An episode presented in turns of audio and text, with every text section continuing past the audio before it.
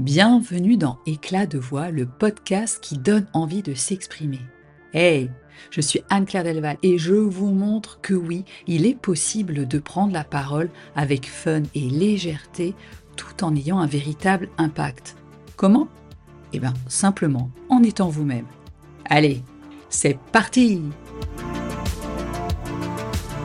Dans cet épisode, la parole est à Pascal Zaourou, une femme engagée, fière de sa multiculti comme elle dit. Originaire de Côte d'Ivoire, elle a vécu en France et puis maintenant au Luxembourg. Elle œuvre pour un monde plus juste, plus égalitaire, plus harmonieux. Elle est présidente du CLAE, le comité de liaison des associations issues d'immigration à Luxembourg. Elle a écrit plusieurs livres et fondé sa société d'impact sociétal, Voix solidaire, avec pour objectif de venir à bout, si possible, de la pauvreté, de réduire en tout cas les inégalités et de donner la parole aux femmes. Je suis vraiment heureuse de l'accueillir, Pascal. Elle a tant à nous dire. Bonjour Pascal. Bonjour Anne-Claire. Ben, merci d'avoir accepté de venir parler au micro d'un sujet brûlant, la parole des femmes, alors que s'annonce le 21 novembre prochain à Luxembourg le lancement de l'Orange Week, une initiative qui a été lancée en 2008 sous la direction du secrétaire général des Nations Unies pour mettre fin à la violence à l'égard des femmes et des filles du monde entier. En réalité, la campagne 2023 qui s'appelle Tous Unis a proclamé le 25e jour de chaque mois la journée orange, une journée dédiée à la sensibilisation et à la prise de mesures pour éliminer la violence à l'égard des femmes et des filles. Alors orange pourquoi? Ben, Parce que cette couleur vive et optimiste a été choisie pour représenter un avenir exempt de violence contre les femmes et les filles. Administrée par ONU Femmes, cette initiative Tous Unis appelle les gouvernements, la société civile, les organisations de femmes, les jeunes, le secteur privé, les médias et le système des Nations Unies à se mobiliser pour lutter, je cite, contre la pandémie mondiale de la violence faite aux femmes et aux filles. C'est quand même pas rien de parler de pandémie mondiale. Mais pour se rendre compte de l'envergure du phénomène, je vous livre quelques chiffres publiés par l'ONU. Plus de 5 femmes ou filles sont tuées toutes les heures par une personne de leur propre famille, soit 56% des féminicides, alors que seuls 11% des homicides sont commis dans la sphère privée. Une femme sur trois a subi des violences physiques et ou sexuelles au moins une fois dans sa vie. Moins de 40% des femmes qui subissent des violences demandent de l'aide, sous une forme ou sous une autre. Et moins de 10% de celles qui demandent de l'aide font appel à la police. 162 des 195 pays reconnus dans le monde ont adopté des lois sur la violence domestique. Et pourtant, même lorsque de telles lois existent, elles ne sont pas toujours conformes aux normes et aux recommandations internationales, mais surtout, elles ne sont pas systématiquement appliquées. Enfin, la violence contre les femmes peut entraîner des coûts importants. En 2021, le coût de la violence basé sur le genre dans l'ensemble de l'Union européenne a été estimé à environ 366 milliards d'euros par an.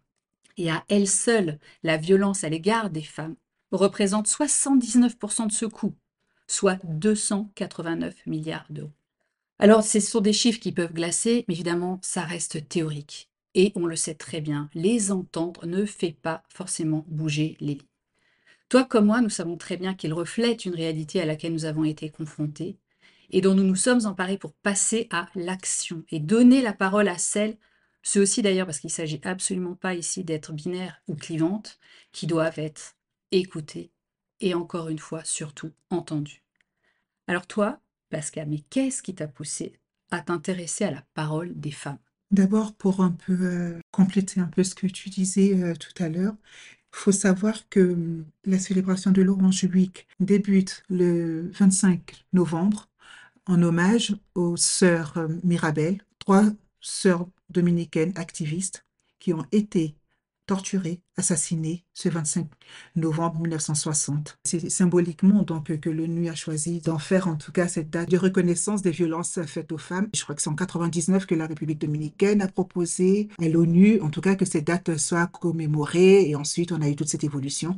Aujourd'hui on a l'Orange Week et là je viens encore d'annoncer que maintenant ce sera tous les 25e jours de chaque mois, ce qui est fantastique. Comme on dit souvent, le combat continue. Moi pour ma part, ce qui m'a poussé en fait à m'intéresser à la parole des femmes, c'est que je constate ici au Luxembourg que nous sommes souvent dans la représentativité des personnes qui vivent les situations.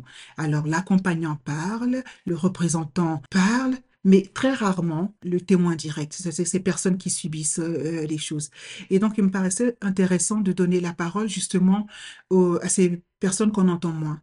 Non pas comme porte-parole, parce que c'est ce que je, je refuse justement, mais une parole directe, parce que souvent on a des chiffres, mais comment dire, on ne pleure pas devant des chiffres. Et donc, il est vraiment très important d'entendre directement ces personnes-là, qu'elles puissent aussi témoigner de ce qu'elles vivent, que le grand public les entende. Et donc, moi, en tout cas, c'est une des raisons qui m'a poussée donc euh, à m'y intéresser. Je m'y suis intéressée pour commencer par le biais de la thématique de la violence, justement, domestique, la violence conjugale parce que c'est une violence qui fait tellement taire, qui, pousse à, à, se cacher, à se taire, à culpabiliser. Et donc, finalement, c'est une violence qui fait que les femmes sont de moins en moins entendues et les solutions en face, qu'elles soient adaptées ou pas, je crois qu'en en écoutant justement euh, ces femmes-là, ça laisse l'opportunité de voir les failles, s'il y en a, du système, de pouvoir voir aussi les angles morts si les lois sont insuffisantes. Oui, c'est intéressant parce que quand on préparait cette émission, tu as dit quelque chose que j'ai trouvé euh, juste extraordinaire et à la fois complètement dingue, c'est que tu parlais de la parole inaudible. Mm. C'est fou quand même. Oui, en effet, parce que mm, nous sommes peut-être malheureusement minoritaires dans les espaces de parole. Elle est inaudible en plus parce que ce sont les hommes qui, en majorité, sont dans les sphères de décision. Donc, de ce fait, il reste des choses à faire et le manque d'espace justement pour entendre la parole des femmes. Si nous sommes minoritaires en politique, dans les sphères de décision, si nous sommes minoritaires dans tous ces endroits-là, il est presque impossible de nous entendre. Et quand on nous entend, alors la société nous accuse de trop crier parce que nous devons parler un peu doucement. Donc c'est vraiment un peu dommage tout ça. Oui, c'est ce que tu disais. C'est la réflexion qu'on se faisait l'autre jour sur cette notion de douceur. Parce que euh, je le disais aussi, ah bah oui, les femmes, il faut, euh, dans l'image d'Épinal, qu'elles soient gentilles, douces, euh, euh, qu'elles ne fassent pas trop de bruit. Et puis tu me disais, oui, mais quand même, on pourrait très bien s'exprimer en douceur et faire passer des messages dans la douceur et pas forcément uniquement, d'ailleurs tu en as parlé au début, dans euh, l'activisme, le fait de, de s'énerver, de crier plus fort que l'autre. Et quelque part, peut-être que notre société, elle a aussi besoin de retrouver cette douceur. Oui, c'est vrai. La parole, elle peut transmettre le message en étant douce. Et on peut aussi ouvrir des espaces pour entendre cette douceur-là, pour donner quasiment un écho savez, dans une pièce vide, quand on parle, toute la pièce entend et l'autre à l'extérieur entend. Donc, il est possible réellement de faire résonner la parole d'une femme. Donc, pour moi, elle est inaudible parce que la société, surtout occidentale, l'enferme et lui donne un caractère d'inexistant. Et c'est vrai aussi qu'on a besoin de ralentir pour écouter. Et dans le monde actuel, on se rend bien compte que la folie euh, du toujours plus vite, toujours plus fort, et de l'agitation constante est en train d'épuiser les gens. Or, être bienveillant, être à l'écoute, ça veut dire aussi être à l'écoute de soi d'abord, pour pouvoir écouter l'autre. Je te rejoins. Je crois que c'est aussi le moment de ralentir en effet la course.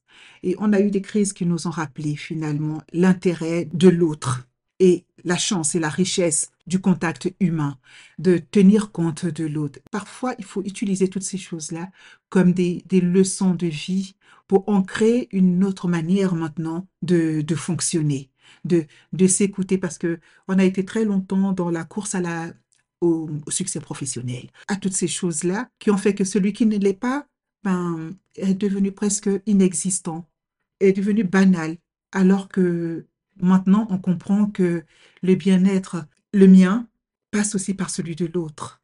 Ah, c'est exactement ça. Alors, tu proposes une autre manière de s'exprimer, ce sont des ateliers d'écriture auxquels j'ai moi-même participé. En quoi la parole libère? La question peut sembler un peu étonnante, mais il y a une particularité à l'écriture, et que faire de cette parole écrite? La parole écrite libère dans le sens où elle permet déjà de prendre de la distance. Et euh, à ce propos, je ne cesserai jamais de citer Anne Frank, qui disait à peu près ceci, plus j'écris, plus je retrouve le courage, plus mes peines s'effacent. C'est à peu près dans ce sens-là. Donc, cette parole libère, mais en plus renforce, je dirais, justement, cette, euh, la force intérieure pour la transformer justement en courage de pouvoir euh, aller plus loin, le courage d'affronter aussi les choses. Et euh, la parole écrite a aussi cela d'intéressant que finalement, elle permet d'hurler au monde entier. On peut y mettre nos cris, on peut y mettre nos hurlements, on peut y mettre justement toute la colère qui est en nous. Donc en cela, oui, elle libère. Et quand tu as la question, que faire de cette parole? Elle revêt un caractère de partage, même avec soi-même. Et elle revêt aussi un caractère de partage avec l'autre. Vous savez, souvent, on fait référence à des citations, mais ce sont des écrits d'abord. Et puis, on parlait de, de Laurent Juwick. Je fais référence, par exemple, à, à la violence psychologique. Cette violence, moi, je me dis, l'un des modes de soins, en tout cas, ou d'axe de guérison, ce serait aussi l'axe de l'écriture. Vous savez quelque chose d'extraordinaire dans les ateliers? Il y a une des participantes qui est venue en me disant, c'est en lisant le livre que je me suis dit, mais elle y est encore, hein, dit, je suis en train de vivre quelque chose de pas normal. Comment faire écho en l'autre si tu ne l'as pas écrit, si tu n'as pas mis ce partage-là? Donc pour moi, c'est vraiment très important de pouvoir chaque fois comme ça consigner les choses. Consigner parce qu'en plus, justement, cette violence psychologique, elle devient tellement ordinaire que si on, a, on ne prend pas le temps d'écrire à chaque fois les choses, on s'y habitue. Mais quand on se relie, cette espèce de recul, de... De, de distance. De distance, avoir. voilà, exact, merci pour le terme. De distance qu'on a, nous permet de mesurer l'ampleur de ce qui est en train de se passer. Et donc, la parole des femmes, en plus, dans ce sens-là, a une importance et dans cette écriture parce que il y a cette liberté d'écrire tout ce qu'on veut. Donc, pas de jugement. Et de crier sur papier. Parce que si on crie, tout de suite, c'est, euh, je, je, dirais, les décibels du cri qui prend le dessus sur le fond de ce qu'on était en train de dire. Mais quand on est en train d'écrire, tous ces cris-là, on les enferme là, et tout le monde pourra entendre ces cris, ne serait-ce que par l'écriture. Alors pendant qu'elle nous raconte tout ça, je vous le dis, Pascal, elle est devant son cahier avec son stylo, elle a pris toutes ses notes, elle adore ça. Et aussi, euh, Pascal, j'aimerais juste que tu reviennes sur quelque chose dont tu me parlais avant l'entretien et que je trouvais très intéressant et pertinent sur cette notion écrit et oralité, parce que ta culture mixe les deux, et tu disais quand même que quand toi, tu, tu es venu en Europe euh, d'Afrique, euh, bah, il y avait toute cette oralité que tu portais en toi, mais quelque part, tu es venu avec des mots. Et alors, ces mots étaient écrits, si j'ai bien compris. Ces petits messages, fais pas ci, soit comme ci, soit comme ça. Est-ce que l'oralité, elle a quand même une, une place, j'imagine, euh, pour tout le monde? Et l'écrit, c'est probablement une deuxième étape. Au commencement était la parole. Ouais, on a tout dit. Bon, merci, au revoir. Au commencement était la parole. Et en réalité, ces mots étaient plutôt de la parole. Je les ai mis à l'écrit pour moi les conserver, pour me repérer. Donc, euh, c'est vrai, dans cette double culture, ce sont deux choses qui finalement prennent sens en fait en moi et pour moi. Ce qui est oral, Très souvent, on qualifie la culture africaine d'orale et alors on estime que les cultures orales sont amenées à disparaître parce que ce n'est pas écrit. Mais les personnes qui reçoivent ces paroles-là se font messagers et euh, ont déjà la culture de l'héritage qu'elles ont. On ne peut pas mesurer ces choses-là de la même manière en réalité. Après l'écrit, une fois qu'on a formé tous ces mots-là, reste de transmission. Je crois qu'on écrit souvent plus pour, parfois même pour l'autre que pour soi. La parole est quelque chose qui est interne, l'écriture est quelque chose euh, de plus ouvert, de plus extraverti. Alors c'est intéressant parce que toi-même, tu as écrit un livre qui s'appelle, et j'adore ce titre, Les Bleus Invisibles. Hum, est-ce que tu peux nous en dire un petit peu plus? Ce livre est un témoignage d'une situation vécue. C'est un livre euh, écrit, je vais le dire vraiment euh, à quatre mains, il y a des extraits du journal que moi je tenais à l'époque, donc des mains de cette Pascal de l'instant qui entend de le vivre et des mains de cette nouvelle Pascal qui en même temps transforme tous ces écrits bruts en poésie. La poésie, pour moi, c'est un concentré de tellement de mots. C'est-à-dire, ce qu'un roman aurait peut-être pris 20 pages à écrire, on le dit dans deux rimes, on le dit vraiment très vite. Donc, pour moi, c'était d'où l'importance de traduire vraiment ces choses, tout ça, tout ce vécu-là en poésie. Et en même temps, d'y inscrire des extraits de ce que je vivais à cette époque-là, justement, parce que c'est aussi un témoignage, ce livre. C'est un témoignage sûr, oui.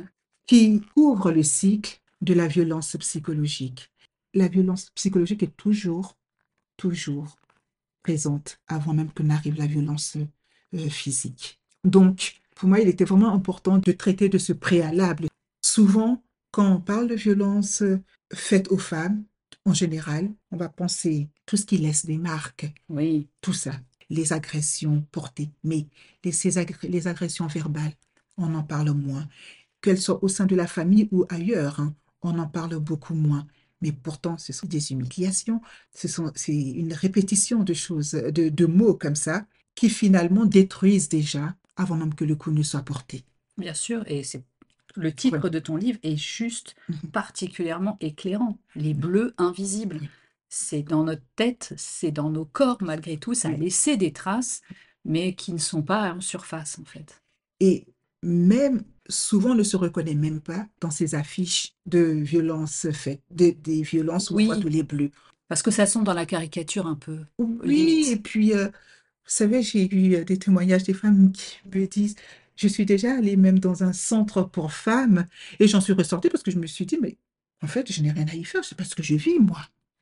Ah oui, c'est ça. ouais. Mais, mais voilà, et puis ça dure beaucoup plus longtemps, les bleus invisibles. Et Ce que je vais dire peut choquer. Mais je dis souvent, parfois les coups sont salutaires pour qu'on se tire de ces situations-là très vite. Donc, vraiment, à travers ce livre, c'était pour moi participer à la lutte contre ces violences faites. D'abord, le fait d'en parler pour que l'autre se reconnaisse, mais pour que même l'accompagnant comprenne aussi. Alors comment est-ce qu'on peut redonner une place véritable aux femmes? Et d'ailleurs, est-ce que c'est vraiment encore possible? Je lisais récemment que des études de paléoanthropologie, je donnerai les références euh, dans les notes de l'épisode pour ceux que ça intéresse, indiquent qu'en réalité, au paléolithique, les femmes avaient autant d'influence que les hommes.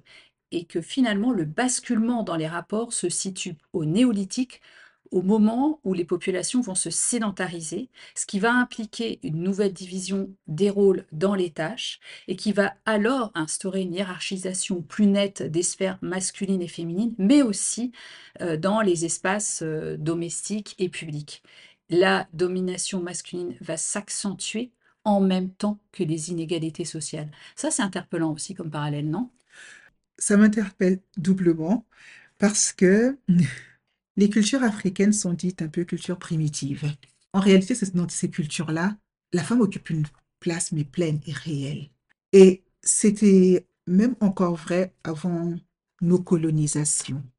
Euh, je ne rentre pas dans un débat qui n'est pas euh, à l'ordre du jour aujourd'hui, mais nous avions des reines dont le rôle et l'importance étaient équivalents au roi en France. Donc, cette place de femme, elle existait. C'est, un peu pour ça aussi parfois que quand on parle de féminisme, qu'on s'approprie certains concepts, c'est un peu dommage parce que il y a des personnes qui sont féministes sans en prendre conscience. C'est pas conceptualisé, c'est dans les actes, c'est un comportement. C'est incarné.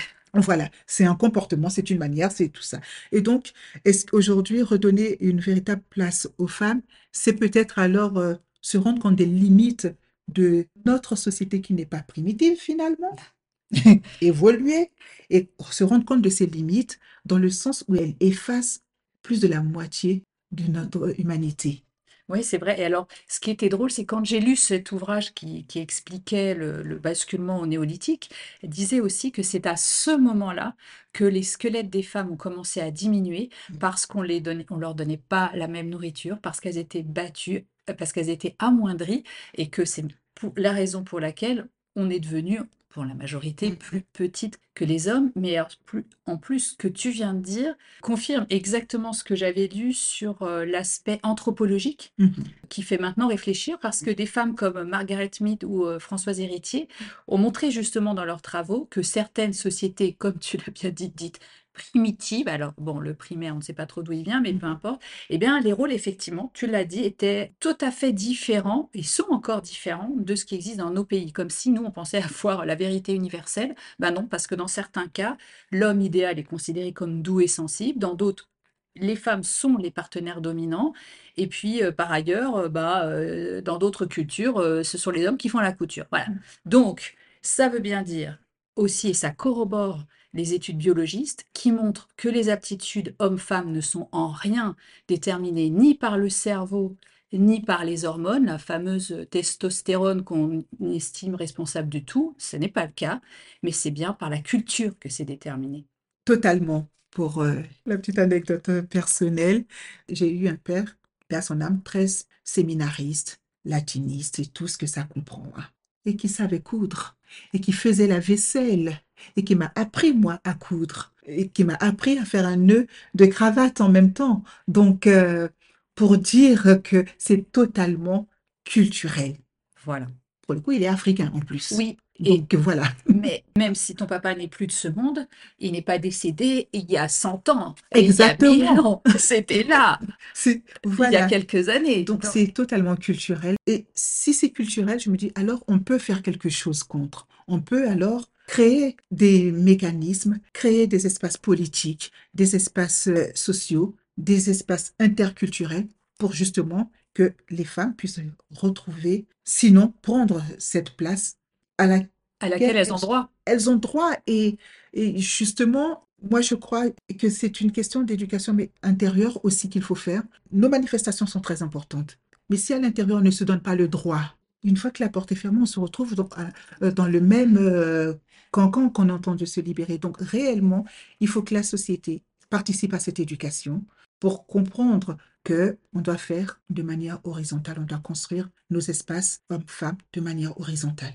Je suis d'accord. Mm. Tu parlais euh, tout à l'heure un peu d'activisme. Est-ce que tu as l'impression qu'il y a un effet post-balance ton port et autres MeToo ou pas du tout?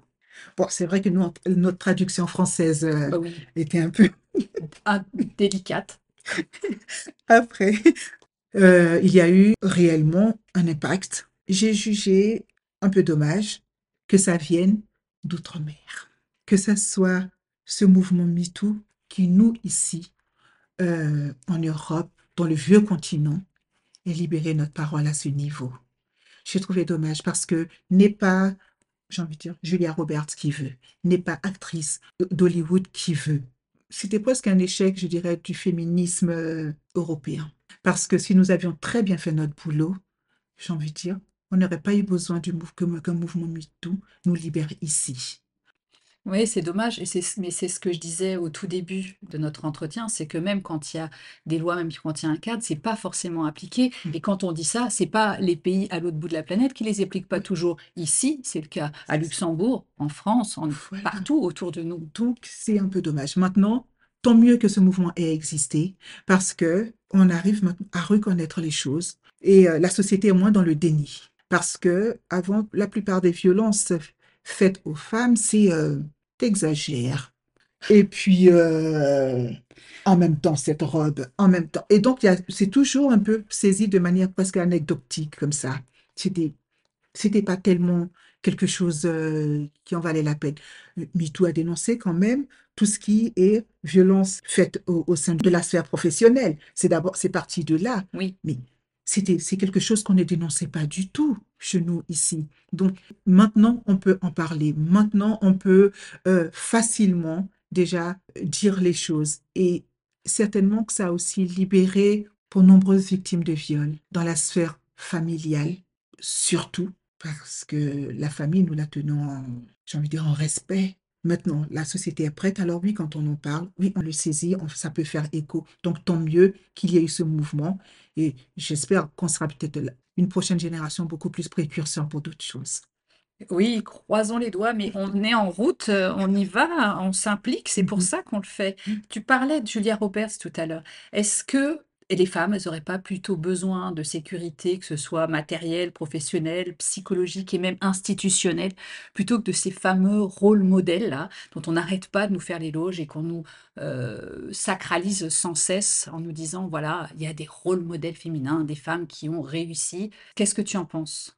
Je crois que chacun doit avoir, chacune peut avoir j'ai dit doit avoir tout à l'heure en commençant, mais je me dis, en fait, ce n'est pas une injection et ce n'est pas un devoir. En revanche, c'est la possibilité, s'ouvrir à cette piste de créer ses propres critères de réussite. C'est important et que ça soit compris aussi. Parce que finalement, parler de liberté de toutes, c'est accepter aussi le choix des uns et des autres. Évidemment, je ne parle pas des choix contraints. Quand on, souvent, quand on dit le respect des choix et que ce n'est pas un choix euh, élitiste, alors c'est un choix qui ne vaut pas la peine d'être regardé. Si une femme fait le choix de dire, OK, je vais élever mes enfants et ce qui importe pour moi, mon succès à moi, c'est peut-être ça. On accepte ce choix. Si une femme décide que avoir des enfants, je n'en veux pas parce que j'ai autant de raisons, j'ai envie de dire très facilement parce que ça peut peut-être restreindre ma liberté. On devrait aussi respecter ça. Donc, les rôles modèles, c'est alors faire perdurer justement cette domination. On est bien d'accord. Souvent, on oublie qu'on a des modèles proches de nous. Nous sommes dans une société, par exemple, luxembourgeoise, où il y a très peu de temps, encore l'année dernière, la commune de Dudelange avait mis en place une campagne de changement des noms féminins. Ah oui, dans les rues, tu veux dire. Dans les rues, euh, oui. Renommer les rues. Renommer les rues. Et j'ai trouvé ça très intéressant parce que euh, finalement, ça nous permet de nous ancrer dans notre réalité dans mmh le concret de ces femmes-là de tous les jours qui font des choses extraordinaires. Qui, alors, si nous cherchons des rôles modèles qui ne sont pas on n'est pas obligé d'aller chercher tellement loin que finalement, ça paraît presque inaccessible. Les rôles modèles peuvent avoir leur importance pour inspirer, pour construire une mosaïque à nous, mais pas forcément comme euh, vous devriez, comme un dogme. Ça ne devrait pas. Les succès, d'abord, sont propres à chacun de nous. Et après, oui, il faut créer des conditions de l'épanouissement de chacune. Les conditions professionnelles. Dans un pays, par exemple, comme le Luxembourg, il y a la nécessité de la reconnaissance des diplômes de tous, qui créerait un, espace. Il y a aussi l'importance du temps de travail. On en fait une question politique, mais c'est plutôt une question sociale pour moi. Parce que, et là je fais référence en tout cas à, euh, à la monoparentalité, je suis mère pour monoparentale, travailler 40 heures rentrer s'occuper des enfants. Encore. Alors, euh, quand c'est un couple, c'est quatre bras. Mais quand on est dans un espace monoparental, c'est une personne qui doit avoir les quatre bras. C'est déjà un Shiva. Voilà. Merci. Je pense que c'est déjà un exercice encore beaucoup, beaucoup plus compliqué. Donc, oui, il y a besoin de, sécurité et il y a besoin de sécurité même pour protéger toutes ces, ces institutions qu'on érige en modèle. Si on estime que le mariage est quelque chose euh, où toute la société doit s'inscrire, on doit, à contrario, j'ai envie de dire, protéger les femmes pour que tout ça soit de manière saine. Avant de conclure, tu sais, j'aime bien que les invités puissent donner ne serait-ce qu'une piste à suivre ou une action concrète que les auditeurs peuvent mettre en place.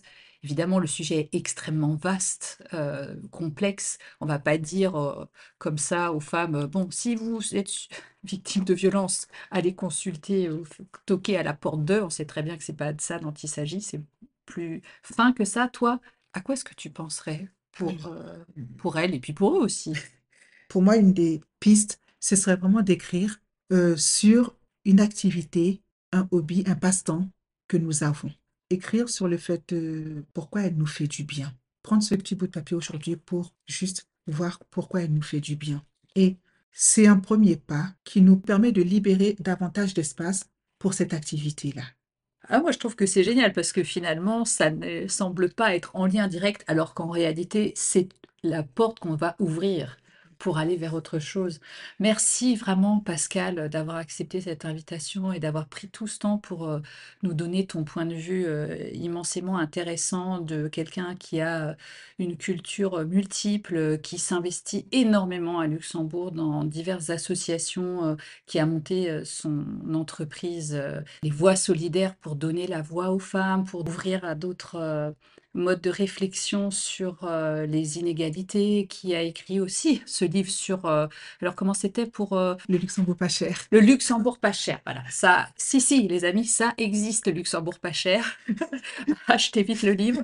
En tous les cas, oui. Merci, merci Pascal d'être venu. Ça a été un grand, grand plaisir de t'accueillir et de te laisser le micro pendant un petit temps. Ben, je te remercie de m'avoir invité. C'est vraiment un honneur et j'aime beaucoup ce que tu fais parce que tu donnes justement un écho. Là, on est dans la parole directe que, et tu, tu la rends justement audible, audible au plus grand nombre et ça, c'est fantastique. Alors, merci pour l'invitation, ah, Anne-Claire. Merci à toi pour ces gentils mots. Merci à vous, chers auditeurs, de nous avoir écoutés jusque-là. Je suis sûre que vous avez appris plein de choses. Vous en aurez encore plein d'autres à apprendre en lisant donc euh, les notes de l'épisode et puis en suivant tous nos prochains commentaires, posts sur les réseaux sociaux. À très bientôt.